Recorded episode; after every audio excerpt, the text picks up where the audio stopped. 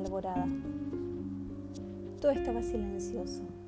La brisa de la mañana, recién la yerba lozana acariciaba y la flor, y en el oriente nubloso la luz apenas rayando iba al campo matizando el claroscuro verdor. Posaba el ave en su nido, ni el pájaro se oía la variada melodía, música que el alba da y solo el ronco bufido de algún potro que se azora mezclaba su voz sonora el agorero yajá. En el campo de la holganza, sola techumbre del cielo libre ajena de recelo dormía la tribu infiel. Mas la terrible venganza de su constante enemigo alerta estaba y castigo le preparaba cruel. Súbito el trote asomaron sobre la extendida loma dos jinetes, como asoma el astuto cazador, y al pie de ella divisaron la chusma quieta y dormida, y volviendo atrás la brida, fueron a dar el clamor, de alarma al campo cristiano. Pronto en brutos altaneros un escuadrón de lanceros trotando allí se acercó, con acero y lanza en mano y en hileras dividido al indio no percibido en doble murón cerro. Entonces el grito, cristiano, cristiano, resuena en ella. Cristiano, repite el confuso clamor.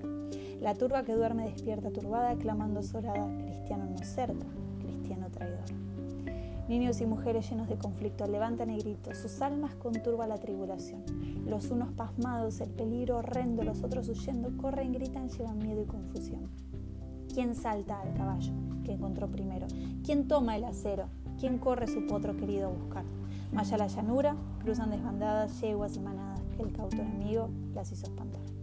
En trance tan duro, los carga el cristiano, blandiendo en su mano la terrible lanza, que no da cuartel. Los indios más bravos luchando resisten, cual fieras embisten, el brazo sacude la matanza cruel. El sol aparece, las armas agudas relucen desnudas, horrible la muerte se muestra doquier. En lomos del bruto la fuerza y el coraje crecen del salvaje, sin su apoyo inerme se deja vencer. Pie a tierra poniendo la fácil victoria, que no le da gloria, prosigue el cristiano lleno de rencor. Caen luego caciques, soberbios caudillos, los fieros cuchillos degüellan, degüellan sin sentir horror. Los ayes, los gritos, clamor del que llora, gemir del que implora, puesto de rodillas en vano piedad, todo se confunde del plomo del silbido, del hierro del crujido, que ciego no acata ni sexo ni edad. Horrible, horrible matanza hizo el cristiano aquel día. Ni hembra, ni varón, ni cría de aquella tribu quedó. La inexorable venganza siguió el paso a la perfidia, y en no cara y breve lidia su cerviz el hierro dio. Vióse la yerba tenida de sangre de y sembrado de cadáveres el prado, donde resonó un festín. Y del sueño de la vida al que la muerte pasaron los que pocos antes holgaron sin temer hacia fin.